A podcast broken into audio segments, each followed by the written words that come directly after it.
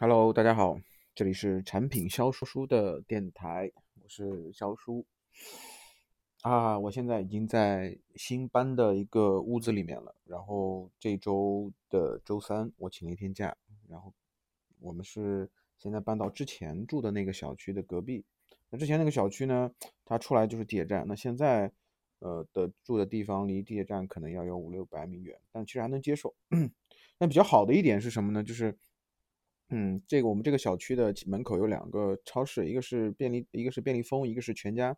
然后，所以每天早上我正好去超市买了个早饭，在路上吃完之后，正好正好到地铁站，所以还是挺方便的。对，好，那这周我想跟大家首先分享一点我嗯一个新的一个两个感悟吧。第一个感悟就是我对于领导力的这个感悟，呃。我对领导力，我我当然领导力这个词，我很早之前就已经有一定的概念了。所谓的领导力，可能很直白的，大家理解为说，呃，这个人有领导力，可能就是别人愿意听他的，对吧？别人愿意跟他去做事儿，他能够去统筹很多的人，他能够去统筹很多人去做一些事情，那么这就所谓的领导力。但是，呃，他的在我们再往深次深深层次挖，就是说。为什么别人会会能能听他的，就是能就是能够去听他的指挥呢？为什么别人会呃喜欢去跟他去做呢？跟这个这个领导去干事儿呢？那我这周得出了一个我自己对于这个领导力的更深层次的理解，就是所谓的领导力，我觉得是能够在发生问题的时候，能够最快速的，也是最最最到位的给出建设性的解决方案。那如果是如果这个人身上有这个特质的话，那我觉得他一定是具备领导力的，而且所谓的这个解决方案一定是可执行的，就甚至是能够落实到每个人的身上的。所以这是我对于呃领导力的理解啊，大家其实可以反思一下，说自己有没有这方面的能力。那对于我来讲，我觉得我曾经可能在呃一年前就可能完全没有这个能力，就我回想自己曾经完全没有这个能力。但是慢慢慢慢，随着自己的工作的呃这个积累和平常的生活方面各方面的这种积累，那我发现自己慢慢有了这个能力。那所以如果没大家没有这个能力，也不要太担心。呃，你有你你你你，就是你在可能在未来的某一天，可能慢慢慢慢会具备这样的能力。对，然后你的这这个能力可能是你的呃阅历给你带来的，你的工作给你带来的，你的生活给你带来的。所以我觉得领领导力，他可能，呃，有的人可能天生就具备这种特质吧。但是有，我觉得他，他一定是可以去后天去锻炼和养成的。对。那这是我对于领导力的这个感悟。第二点感悟是对于我们的，对于我自己的这个呃创造能力或者思维能力的一个感悟，就是说我往往在那些，比如说我之前去。呃，杭州那边玩嘛，去莫干山玩。然后我在车站那个地方，包括我从上海到杭州，才从杭州回来，我发现我在车站里面，我我很容易就产生各种各样的这种想法，然后会就是那种灵感迸发的那种感觉。那后来我就反思，我说为什么会这个样子？然后我今天得出了一个，嗯，我不知道这个结论正不正确，但对于我来说，我觉得这个结论相对靠谱，就是。我觉得一个比较大，然后比较空旷的地方，它能够去，呃，激发我们的这种整个的一个思维，就能够促使你你的思考更加的活跃，更加的这个，呃，更加的灵活，更范围更加的广阔，维度更加的多。所以，所以我我从这一点出发，那我后来又回想起了我有我有一次在商场里面，就是一个。呃，满记甜品就商场里面一个，他入入驻了一个满记甜品的商家商商家嘛，然后他的座位呢，他是就是他是开放式的，就不是在屋子里面的，他是开他是开他是半开放式的，所以我就找了一个位置，那这个位置就是基本上跟商场是打通的，就是说就是说暴自自己就是暴露在整个商场里面的，所以它相对来说空间会比较大嘛。然后我那天的感觉也是，就是我在这个。环境里面虽然很嘈杂，但是我的思维确实很活跃，我的我的这个灵感或者想法确实会迸发出很多，呃，所以从这一点，从从这一点出发，也也也也就是我做了一个这样的决定，就是以后如果我想要去做一些，呃，比较需要自己的，嗯，就是怎么讲，需要需要灵感的这种事情的时候，那我会去找这些地方，找一个空旷地方，比如说是在商场里面，比如说在呃某个车站里面，那我可能会去找这些地方去去去思考，去想一些事情，对。所以这是我第二个想跟大家分享的这周我的一个呃感悟，嗯，大家也可以感受一下。然后从这个就激发你的思维的这个维这这个这个角度，我之前还听到一个一个一个理论说，呃，有的人他可能是在比如说在浴室里面，在在洗澡的时候他会灵感爆发，他在开车的时候会灵感爆发，然后他们得出了这个一个结论，什么结论？就是说，当你周围的东西有有有东西在流动的时候，你的思维会变得异常的活跃。嗯，但但是我 我在洗澡的时候并没有这种感觉，我不知道大家是什么感觉，大家可以反就就可以可以就是回顾一下自己，呃，在空旷的地方和在这种周围有东西流动的地方，看是不是确实是有某种场景下自己的思维会被开发出来，就被激发出来。对，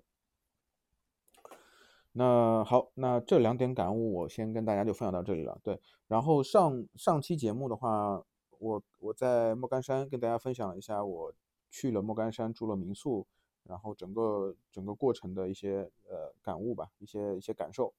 那然后后来我录完这期节目，第二天我就去了莫干山嘛，买了张门票去玩了嘛。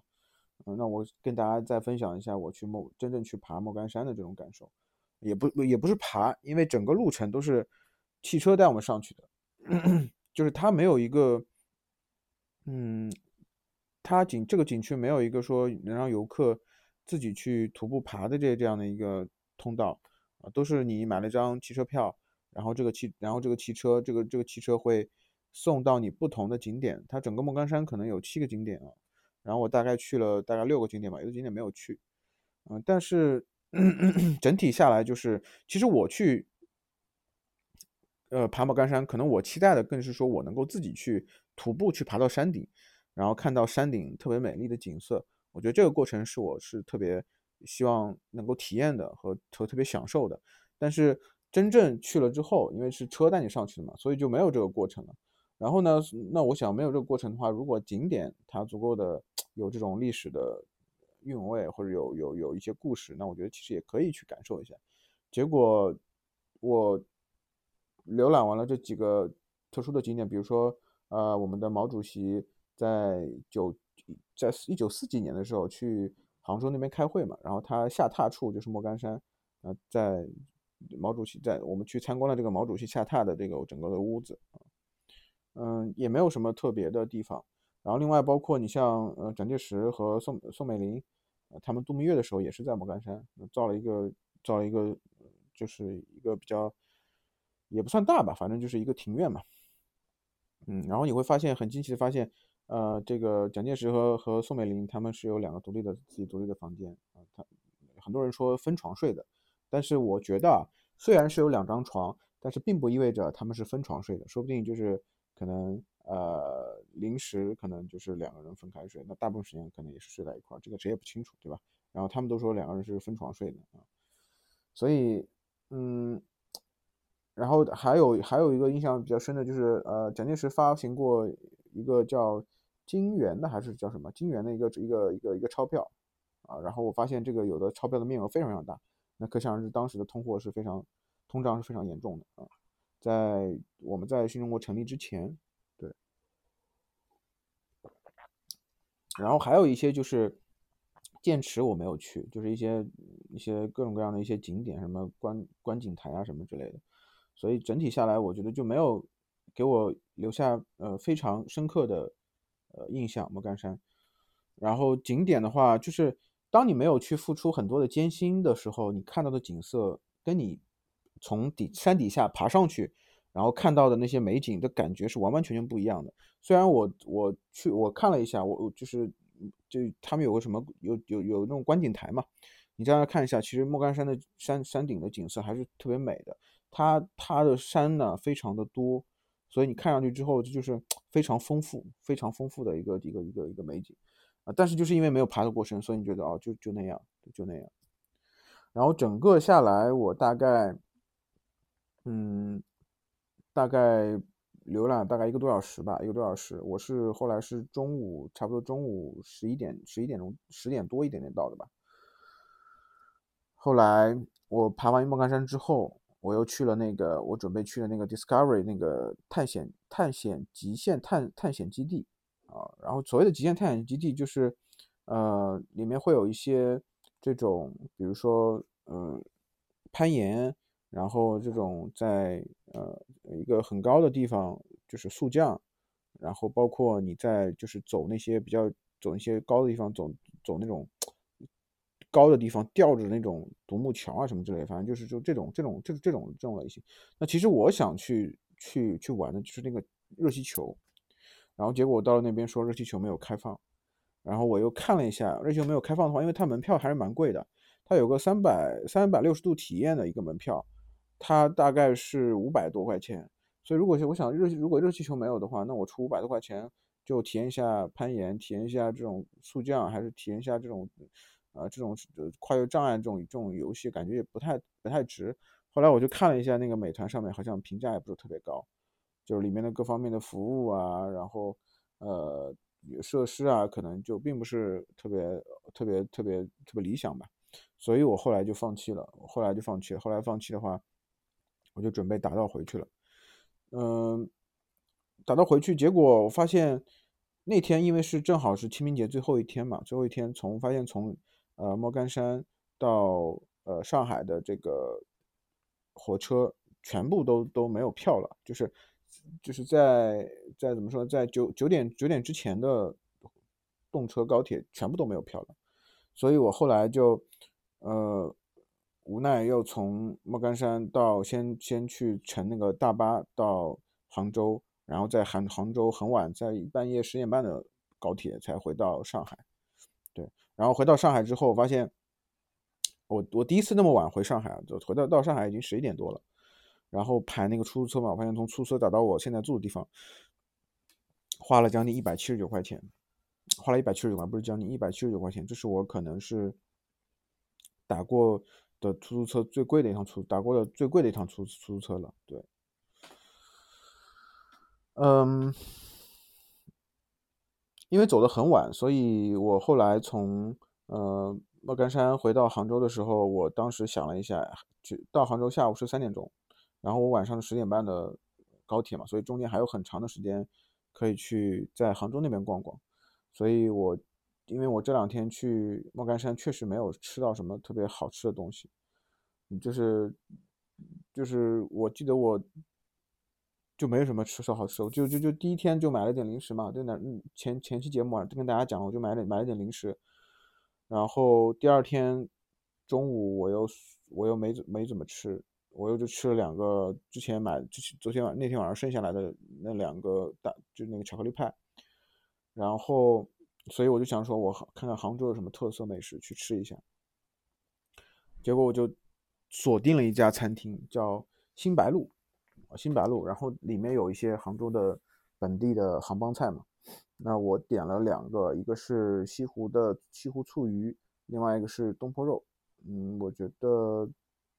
东坡肉不，东坡肉并不是我想象的那种，那个肉烧的特别的烂的那种感觉，那个肉还并不是特别烂。然后那个味道其实也是，呃，不是特别的重，就它也不是特别甜，也不是特别的咸，就是那种普普通通的味道。对那另外一个西湖醋鱼，我觉得对于我的口味而言，我觉得太腻了，就太甜太甜了，真的太甜太甜。我更想要说里面酸味可能要重一点，那可能比较符合我的呃就是喜好。但是里面好像就是比较的甜一点。那我是大概下午五点多去了那个新白鹿那个餐厅。新白鹿餐厅它是一个连锁餐厅，我估计上海也有。嗯。所以我当时因为太着急了，所以就没有仔细的去挑嘛。其实最好就是挑那些本地的那些餐馆，就是呃老板可能自己开的，不是连锁的，那可能更加的原汁原味一点。当然，这是我对于呃自己对于主观的对于杭帮菜的体验啊。我觉得杭帮帮菜对于我来说可能并不是我特别喜欢的啊，但是呃可能我找的那个餐厅也不是特别正宗的餐厅，对。所以有机会我可可以再去杭州那边再去体验一下他们当地的这个本地的特色的菜啊。然后，嗯，后来我吃完饭之后，我又去那个当地的一个酒吧去啊喝了一杯酒，喝了一杯鸡尾酒。嗯，那个酒吧呢，因为去的时间比较早啊，可能就那时候是八点左右吧，对，八点左右。然后点了一杯酒，然后老板送了一盘那个小的那个芥末豆子。我其实特别喜欢吃芥末，我比较喜欢吃那个刺刺刺身嘛。然后刺身里面我有那个酱油里面我会放很多很多的芥末，然后那个芥末豆子吃上去很冲，我觉得特别喜，特别是我喜欢那种感觉。啊，然后呃，但是那个鸡尾酒是是真的贵，像我们这样平常在上海喝一杯鸡尾酒的话，也就是五六十，便宜的可能是可能三四十。那贵的可能五六十、六七十，对吧？那那那天我看了一下，那鸡尾酒都是八十块钱朝上的。对我我，然后我喝了一下那鸡尾酒，嗯，也就那样吧，因为我也不是那种特别特别特别狂热的鸡尾酒爱好者，我可能偶尔喝喝，所以我感觉有点贵了。然后我从喝完鸡尾酒，我从那个那个酒吧去呃高铁站的那条路上，嗯，我又看了一个特别有意思的一个场景，就是。我发现杭州它街道街道边上有停了两个露天的一个一个书一个不是书店嘛，就是就是露天的，就是那个书柜，然后书柜边上有有一排排座椅，有桌子和座椅，就是让人去可以去那边读书的。那我发现这个书柜里面是排满了书，但是然后晚上这个灯一开，我感觉就特别有感觉，特别感觉就是这个城市，呃，可能就比较有这种文化底蕴啊但是很可惜我没有看到有人真正在那边看书。啊，只有一个一个两个老头，一个人在玩手机，一个人在趴在那边睡觉。对，对，但但是怎么说呢？就是哎，我觉得这个地方有这种设施，我觉得还是蛮好的，还是蛮好的。就是平常如果像喜欢读书的人，对吧？可以去呃那边坐一会儿，看会儿书啊，天然会给你很多的很多的书啊，你可以自己去挑，可以自己选。对，所以我觉得还是。呃，我觉得还是还是挺不错的吧，呃，所以后来其实整趟的莫干山的呃旅程，我觉得我总体感觉下来就是，嗯，我觉得莫干山这个地方可能它的商业化并没有开发的比较彻底，比如说当地有很多笋，对吧？有很多笋，然后包括有这个。呃，还有什么？还有茶叶这种，其实都可以做一些更深层次的商业化的这种呃开开发。比如说茶这个东西，就拿茶这个东西，我住的民宿，它其它的老板是专门做茶的，所以那天我跟老韩晚上有跟老板聊嘛，所以其实他针对于这个茶能做出很多很多的花样来。比如说你游客来了之后，我可以让你去体验从采茶到制作茶的整个的流程。对吧？那比如说我作为一个游客来说，我你出只要出五十块钱，五十块钱，那我就可以可以带你去山上采茶，采完茶之后我给你做茶，做完茶之后呢，我可以以一个比较低的价格把这个茶给你，对吧？那你可以门票提高一点，我就这个茶免费给你，对吧？那这这就是一个我觉得比较有意思。对于我来说，我其实特别喜欢这种这种东西，就是能让我去体验一个我从来没有体验过的东西，我觉得我觉得对我来说特别具有吸引力。那还有就是，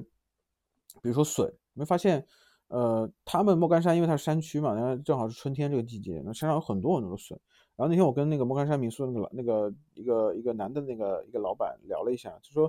他们现他们是怎么怎么怎么去处理这个笋的呢？就是有的笋它是比较比长得比较的粗壮的，那一般这种笋他们称之为大年。大年的笋就是他们不会去挖的，因为因为更因为它长得比较粗壮嘛，那么他们会让它去长成一个成熟的竹子，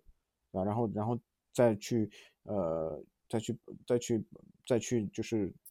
怎么讲？就是说，呃，代替，就是发挥竹子它的一个一个作用嘛。那有有一些笋，它长得是非常的细小的，非常细的。那这种这种，如果是长成竹子的话，也是相对来说比较细嘛。那它可能它对于竹子来说，它的它的整个的一个功能或者效用可能并不是特别好，所以他们就就就可能很早就把它，就当大家冒出笋春笋的时候，再把它挖掉。那当笋的这个功效来用，就就吃嘛，大家对吧？那所以这种称之为小年，小年是可以挖的，小年是可以挖的。所以你看，这么有意思的东西，呃，我只有问了这个民宿的老板，老板才告诉我。那其实这个东西也可以开发一个商业化的东西，就是比如说我们可以带你去体验挖笋，对吧？那你挖到的笋可能就是你自己可以带回去，或者是你挖完的笋，我们可以会做做成某些特别美味的菜肴去做这个东西。对，那所以你看，就是从从笋和茶叶这个角度来来两个角度来讲的话，其实莫干山整个的呃景区还没有开发的很彻底。包括我那天跟大家上期节目跟大家讲了，我去了莫干山的镇上，发现很多镇什么都是关着的，很多镇什么也没有一个像样的有这种当地特色的一个店。对，哪怕你就随，哪怕你可能这不是你呃很很早的或者是很很久远的这种文化，但是你也可以去去凭空捏造一个，就是或者是怎么样，就让让让让游客来就觉得说我来的很值，我体验了一个当地比较有特色的东西。对，那这个东西我可能会以后和跟别人聊的时候，我可能会去讲到它。而我现在离开莫干山的时候，我跟别人聊这个东西的时候，我可能就只是说我去过莫干山，然后。就就没有什么其他东西了，就像一个人一样的。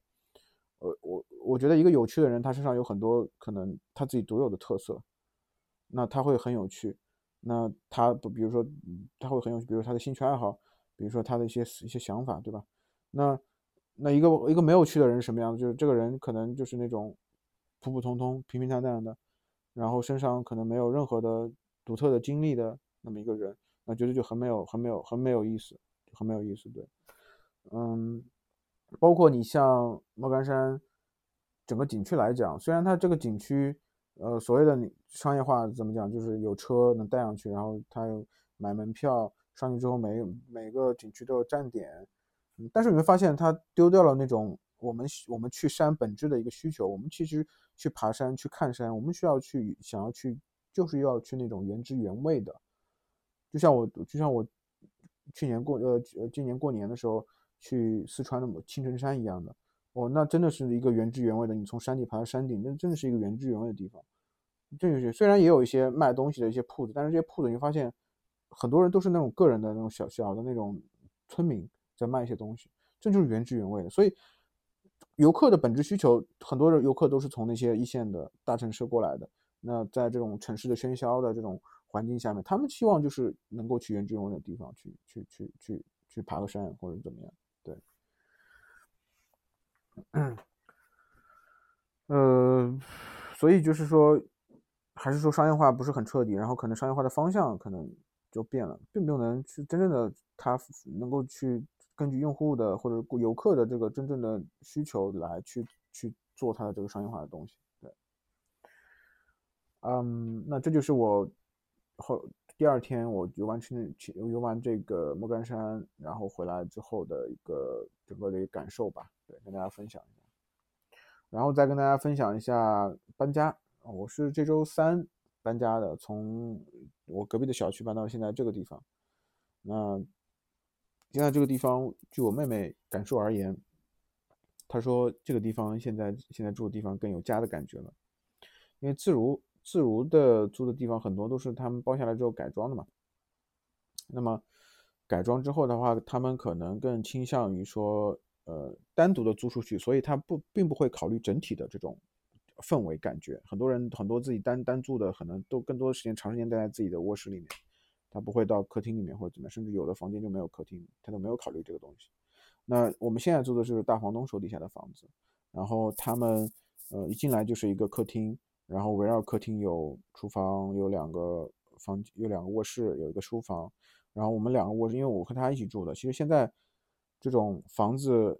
有两间房都是朝南的比较少，但是我们现在恰好住的两间就卧室都是朝南的，然后两间房间也特别大，所以我对这个房间是特别满意的。对，那我们现在就已经呃搬进来，已经已经住进来了，嗯。然后小区整体的环境也是比之前要好很多，之前因为。它小区就是整个整体都比较拥挤，然后呃很多老年人在这边，那这边有老年人也比较多嘛，但是整体小区的路啊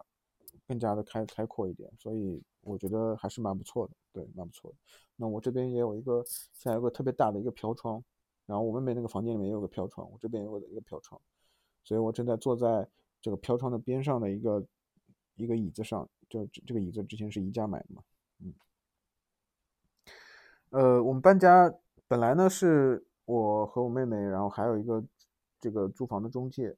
的一个小哥，然后他们我们三个人搬嘛，三个人搬。但是后来那个小哥因为是有临时有事儿带别人看房，所以就没来。但是他也没有提前跟我们说，然后妹妹就很生气，就说这个小哥没不讲诚信啊，不靠谱啊，怎么样？然后后来他们两个人就就争吵。后来，但是那个小哥后来就是他自己认错了，就觉得自己做做的确实不对，没有提前告知我们。所以我觉得那个小哥还是挺不错的，因为我们从看房到最后租下决定租下来，我们都是通过他的，然后他的整个的服务的意识和态度都是非常非常好的。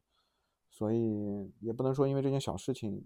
然后怎么样怎么样吧。而且就是因为他没来，我跟我妹妹就是两个人从。楼上楼下搬了将将近一个多小时，然后我们叫的是货拉拉嘛，货拉拉我是第二次叫货拉拉，货拉拉的司机的态度一如既往的差，然后嗯，然后我们叫的是那种小型的货车，总共的价格是呃六十五块钱，但是它它有一个规定就是什么，就是说你你你你在搬东西上上到车上的时候，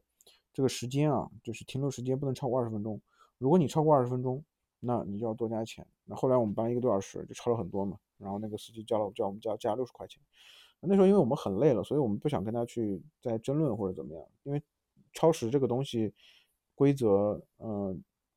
他也没有提前跟我们说。然后他还跟我们说说你可以提前把这个包裹准备放到楼下准备好，再把车叫过来。啊，但但是这个东西我们我们也是可能第一次第一次搬，那谁知道呢？对吧？我们第一次这么多东西，所以。我觉得货拉拉，嗯，像像像，我觉得最近这段时间，我发现货拉拉做了很多很多广告，包括很多媒体也在报道它的一些东西。但是我觉得在这个领域里面，在搬家这个领域里面，可能现在还没有得到充分竞争，因为我觉得体验还是比较非常非常差的。所以，